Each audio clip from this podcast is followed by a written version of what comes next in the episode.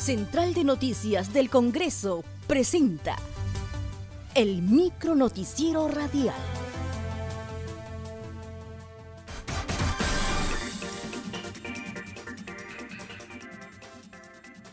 ¿Cómo están? Les saluda Ney Suceda. Hoy es miércoles 11 de marzo y a continuación las principales noticias del Congreso de la República. A las 10 de la mañana se reunirá la Junta Preparatoria. Enrique Fernández, congresista electo por el Frente Amplio, anunció que la Junta Preparatoria se reunirá formalmente para definir el día de juramentación de los congresistas. Por mayoría, la Comisión Permanente aprobó el informe de evaluación del Decreto de Urgencia 013-2020 que promueve el financiamiento de la MIPE, emprendimientos y Starpus. Ángel Neira dijo que los funcionarios del Ejecutivo que asistieron a las reuniones no han podido sustentar adecuadamente los objetivos, metas y el impacto positivo que trae consigo la norma.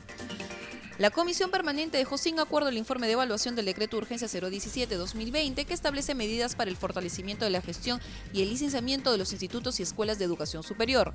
Milagro Salazar, coordinadora del grupo, enfatizó que el decreto de urgencia no cumple con el criterio de generalidad porque solo han beneficiado a ciertos sectores. Por mayoría, la Comisión Permanente aprobó el informe de evaluación del Decreto de Urgencia 002-2020 que establece medidas para la lucha contra la informalidad en la prestación de servicios educativos de educación básica de gestión privada y para su fortalecimiento.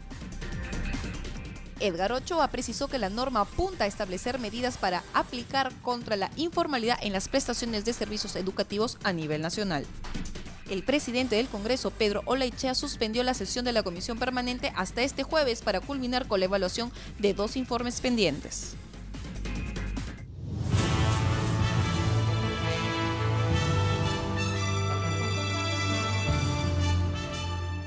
Hasta aquí, el micro noticiero radial de la Central de Noticias del Congreso. Una producción de la Oficina de Comunicaciones. Visita nuestras redes sociales y página web www.congreso.gov.pe.